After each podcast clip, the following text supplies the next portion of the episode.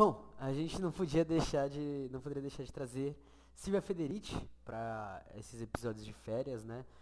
Onde eu trago partes de dois textos muito particulares dela, então eu não vou recorrer é, aos textos da editora Elefante, por exemplo, mas que eu recomendo né, que vocês olhem, nem, nem aos da Boitempo, que também recomendo que vocês olhem. Mas eu trago aqui, é, eu estou com dois livros da editora Terra Sem Amo. E aí, então, esse episódio vai se dividir em duas partes, vai manter a mesma fita de ser um episódio pequeno, de ser um episódio mais curto, onde a gente consiga debater, é, trazer a leitura da Silvia Federici de dois pontos que eu acho cruciais, tá bom? Antes de começar cada parte, eu vou lá e vou indicar certinho para vocês. Os livros vão estar disponíveis no site da editora Terra Sem Amos, então não deixem de seguir a Terra Sem Amos, de comprar com eles. Então, é... bora lá.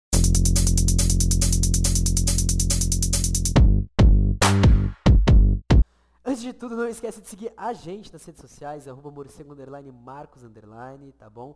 É, queria lembrar que todas as indicações vão estar aqui embaixo e agradecer a editora Terra Sem Ambos por mais um ano estar tá aí com a gente, ajudando nessa produção fantástica da Caverna do Morcego, inclusive é, agora nessa, nessa coletânea de férias de pequenos trechos, né? Muito obrigado mesmo. Também queria lembrar vocês de ouvirem os outros episódios de podcast e também de acompanharem as lives que a gente está fazendo, de mesmo nas férias aí, tá compartilhando nosso bagulho, tá curtindo e tá fortalecendo demais o corre. Não se esqueçam de apoiarem apoia.se barra caverna morcego, o nosso pix podcast morcego arroba gmail.com. Qualquer das formas de apoio já ajuda a gente bastante, mas bora pra leitura. A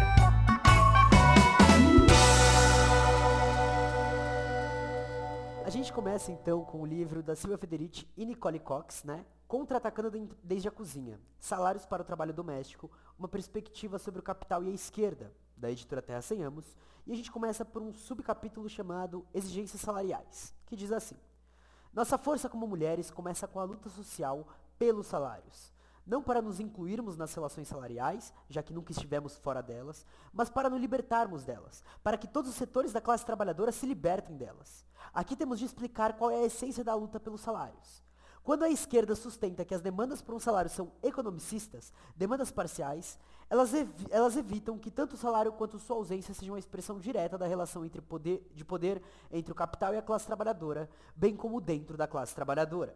Também ignoram que a luta salarial assume muitas formas e não se limita aos aumentos salariais. Abre um parênteses, o Florestan Fernandes, em Significado do Protesto Negro no Brasil, ele vai discutir a relação da luta é, de classe e da luta racial, né? E que a luta, por exemplo, por um salário maior, ela tem que incluir a luta de outros setores que às vezes nem chegam a ganhar aquele valor de salário. E aí eu volto para aquela fita né, da interseccionalidade que a Angela Davis fala, né? De que o objetivo de você olhar para essas interseccionalidades não é você focar só para o que essas pessoas precisam, não é você tirar a questão de classe, por exemplo, mas é você conseguir abarcar todas as questões nas resolutivas, tá? Então voltamos agora para a Silvia Nicole Cox.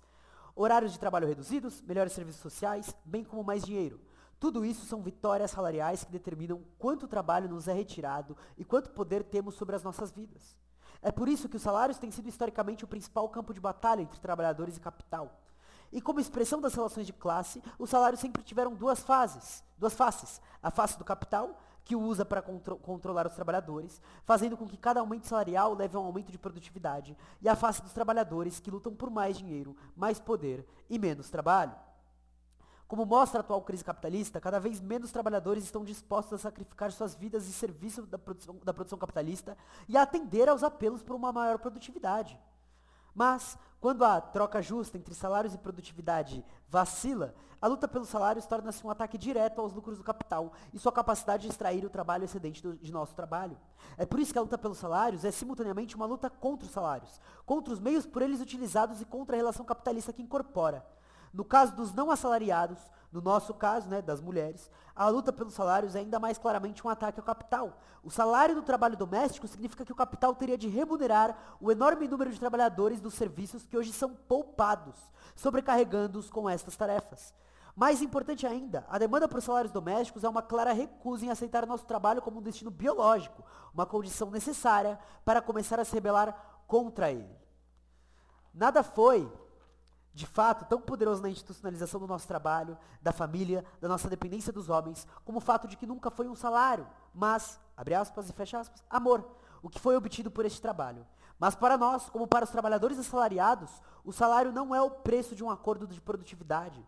Em troca de um salário não trabalharemos mais, mas menos. Queremos que um salário possa gozar do nosso tempo e energia, que faça uma greve que não se limite a um segundo emprego devido à necessidade de uma certa independência financeira. A nossa luta pelos salários abre o debate sobre a duração real do tempo de trabalho, tanto para os assalariados como para os trabalhadores não assalariados. Até agora, a classe trabalhadora masculina e feminina via como o capital determinava a duração do seu dia de trabalho, em que momento entravam e saíam. Isso definiu quanto tempo nós pertencemos ao capital e quanto tempo nós pertencemos a nós mesmos. Mas este tempo nunca nos pertenceu. Sempre em cada momento de nossas vidas pertencemos ao capital. E está na hora de o fazermos pagar por cada um desses momentos. Em termos de classe, isso significa exigir um salário para cada momento da nossa vida a serviço do capital. E aí, entra o próximo subcapítulo logo em sequência que se chama Que Pague o Capital. Esta foi a perspectiva de classe que moldou as lutas, tanto nos Estados Unidos como internacionalmente durante a década de 60. Nos Estados Unidos, as lutas de negros e mães que dependem dos serviços sociais, o terceiro mundo das metrópoles, expressaram a revolta dos não assalariados e a rejeição da única alternativa proposta pelo capital, que era mais trabalho. Estas lutas, cujo núcleo de poder residia na comunidade, não se realizaram em nome de um maior desenvolvimento, mas pela reapropriação da riqueza social que o capital acumulou graças aos assalariados e não assalariados. Eles questionaram a organização social capitalista que impõe o trabalho como uma condição básica para a nossa existência. Eles também desafiaram o dogma da esquerda que proclama que somente nas fábricas a classe trabalhadora pode organizar seu poder. Mas não é necessário entrar numa fábrica para fazer parte da organização da classe trabalhadora. Quando Lopati argumenta que aspas. As pré-condições ideológicas para a solidariedade de classes são as sedes e relações que surgem do trabalho conjunto. Fecha aspas. E que, abre aspas, essas condições não podem emergir do trabalho isolado das mulheres que trabalham em casas separadas. Fecha aspas. Ele esquece e descarta luta, as lutas que essas mulheres isoladas realizaram nos anos 60, como greves de aluguel, lutas sociais e por aí vai. Assume que não podemos nos organizar se não estivermos organizados primeiro pelo capital. E como nega que o capital já nos tem organizado, nega a própria existência da nossa luta. Confundir a estrutura que o capital faz de nosso trabalho, seja nas cozinhas ou nas fábricas, com a organização das nossas lutas, é um caminho claro para a derrota. Temos certeza de que cada nova forma de reestruturação trabalhista tentará nos isolar cada vez mais. É uma ilusão pensar que o capital não nos divide quando, nos trabalhamos, quando não trabalhamos isolados uns dos outros. Diante das divisões típicas da organização capitalista do trabalho, devemos nos organizar de acordo com nossas necessidades. Assim, a campanha Salários para o Trabalho Doméstico é uma rejeição da socialização das fábricas e da possível racionalização da casa proposta por Lopati. Abre aspas. Devemos olhar seriamente para as tarefas necessárias ao bom funcionamento da casa. Precisamos investigar os itens desenhados para nos poupar trabalho e tempo em casa e decidir quais são os úteis e quais são simplesmente causam maior degradação do trabalho doméstico. Fecha aspas. Não é a tecnologia em si que nos degrada, mas sim a utilização que o capital faz dela. Além disso, a autogestão e a gestão dos trabalhadores sempre existiram em casa. Sempre tivemos a opção de decidir entre lavar roupa na segunda-feira ou no sábado, ou a possibilidade de escolher entre comprar uma máquina de lavar louça ou um aspirador de pó, desde que pudéssemos pagar por qualquer uma dessas coisas. Portanto, não devemos pedir ao capital que altere a natureza do nosso trabalho, mas sim lutar para rejeitar a reprodução de nós mesmos e dos outros como trabalhadores, como força de trabalho e como mercadorias. E para alcançar este objetivo é necessário que o trabalho seja reconhecido como tal através dos salários.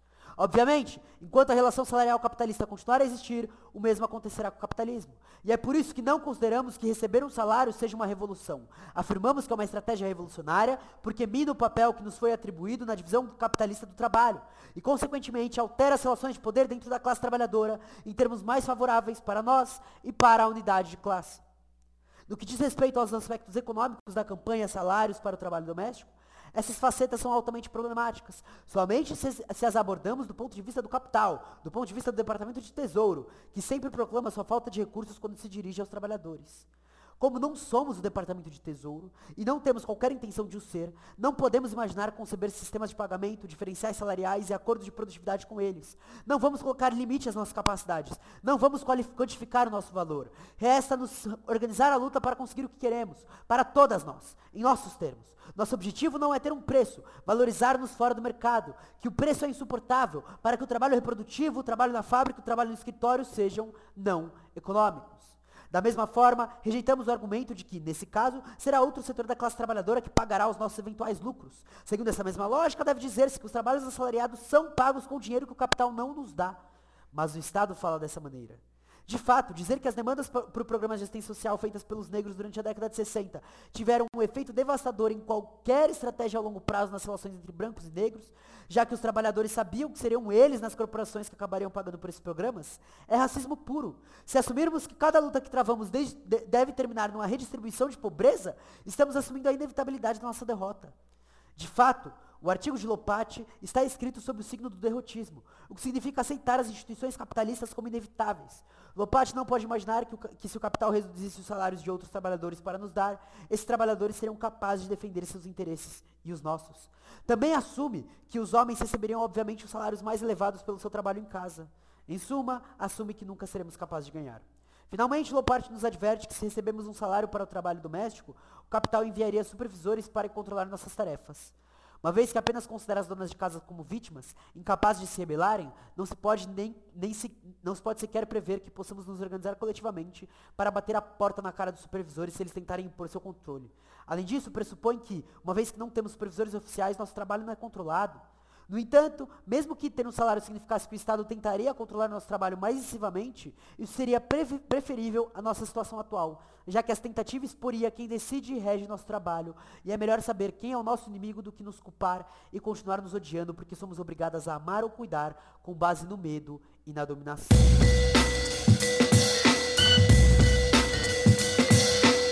Então entramos agora em feminismo, marxismo e as questões da, e a questão da reprodução, tá?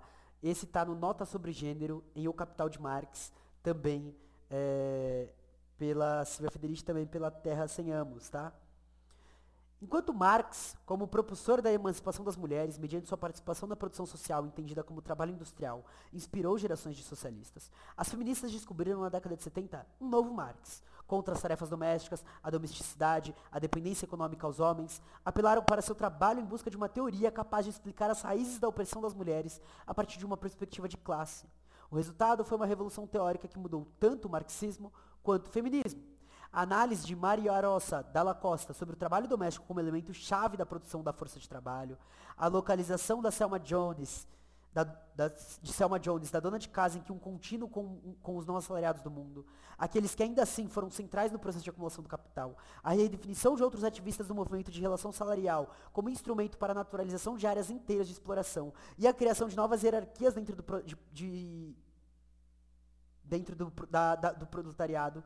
Todos esses desenvolvimentos teóricos e as discussões que eles geraram foram descritos na ocasião como um debate sobre o lar supostamente centrado na questão de saber se as tarefas domésticas são produtivas ou não. Mas esta é uma grande distorção. O que foi definido ao perceber-se a centralidade do trabalho não remunerado das mulheres na casa, no que diz respeito à produção da força de trabalho, não era apenas o trabalho doméstico, mas a natureza do capitalismo e a luta contra ele. Não surpreende que a discussão de Marx sobre a reprodução simples foi uma iluminação teórica neste processo, tal como a confirmação de nossa suspeita de que a classe capitalista nunca teria permitido que tanto trabalho doméstico sobrevivesse se não tivesse visto a possibilidade de explorá-lo. Ler que as atividades que reproduzem a força de trabalho são essenciais para a acumulação capitalista trouxe à luz a dimensão de classe de nosso rechaço. Mostrou que esse trabalho depreciado, sempre naturalizado, sempre desdenhado pelos socialistas como retrógrado, foi na realidade o pilar da organização capitalista do trabalho. Isso resolveu a questão controversa da relação entre gênero e classe. Nos deu ferramentas para conceituar não só a função da família, mas a profundidade do antagonismo de classe nas raízes do capitalismo. Do ponto de vista prático, confirmou que, como mulheres, não precisamos nos reunir aos homens da fábrica para fazer parte da classe trabalhadora e realizar uma luta anticapitalista. Poderíamos lutar autonomamente, começando com o nosso próprio trabalho em casa, como centro nervoso da produção da força de trabalho. E a nossa luta tinha que liberar-se primeiro contra contra os homens das nossas famílias. Uma vez que, através dos salários dos homens, do casamento, da ideologia do amor, o capitalismo permitiu que os homens dirigissem nosso trabalho não remunerado e disciplinassem nosso tempo e espaço. Ironicamente, então, nosso encontro com Marx, nossa apropriação de sua teoria sobre a reprodução da força de trabalho, de alguma maneira consagrando a importância de Marx para o feminismo, também nos deu evidências conclusivas de que devíamos colocar Marx de ponta cabeça e começar nossa análise e nossa luta precisamente a partir da chamada fábrica social que ele havia excluído de seu trabalho. Descobrir a centralidade do trabalho reprodutivo para a acumulação de capital também levou à pergunta de que qual seria a história do desenvolvimento do capitalismo se não fosse vista do ponto de vista da formação do homem proletário assalariado, mas do ponto de vista das cozinhas e quartos, onde a força de trabalho é produzida diariamente, geração após geração.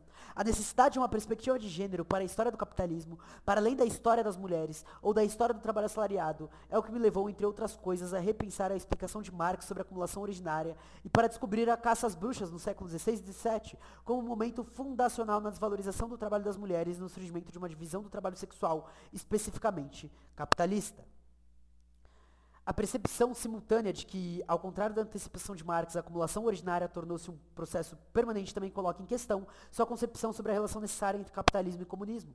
Ela invalidou a visão de Marx sobre a história em termos de estágio, que o capitalismo é, é retratado como purgatório, que precisamos habitar enfrentando o mundo da liberdade e o papel libertador da industrialização. O surgimento do ecofeminismo, que conectou a desvalorização das mulheres e da reprodução por parte de Marx com sua visão de que a missão histórica da humanidade é o domínio da natureza, fortaleceu nossa posição. Especialmente importantes foram as obras de Maria Mais e Ariel Saleh, que mostraram que o ato de Marx de apagar as atividades reprodutivas não é acidental, contingente das tarefas que ele atribuiu ao, ao capital, senão sistêmica. Como observa Saleh, tudo em Marx estabelece que o que é criado pelo homem e a tecnologia tem um valor maior. A história começa com o próprio ato da produção. Os seres humanos realizam a si mesmos através do seu trabalho.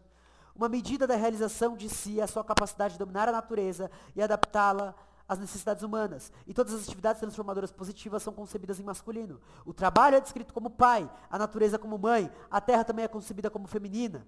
Madame la Terre a chama de Marx em oposição a Monsieur le Capitol. As ecofeministas demonstraram que existe uma conexão profunda entre o desdém das tarefas domésticas, a desvalorização da natureza e a idealização de que a indústria e a tecnologia humanas produzem. Este não é o espaço para refletir sobre as raízes do olhar antropocêntrico.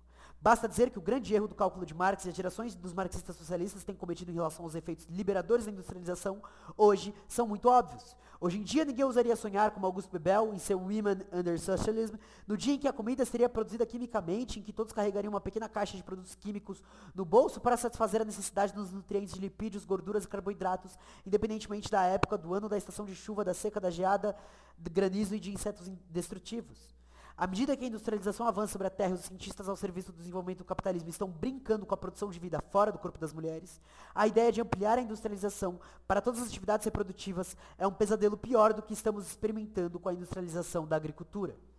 Não é surpreendente que, em círculos radicais, tenhamos testemunhado uma mudança de paradigma, enquanto a esperança estabelecida na máquina como uma força de progresso histórico é substituída por uma reorientação do trabalho político sobre questões, valores e relações vinculados com a reprodução de nossas vidas e a vida dos ecossistemas que vive, em que vivemos.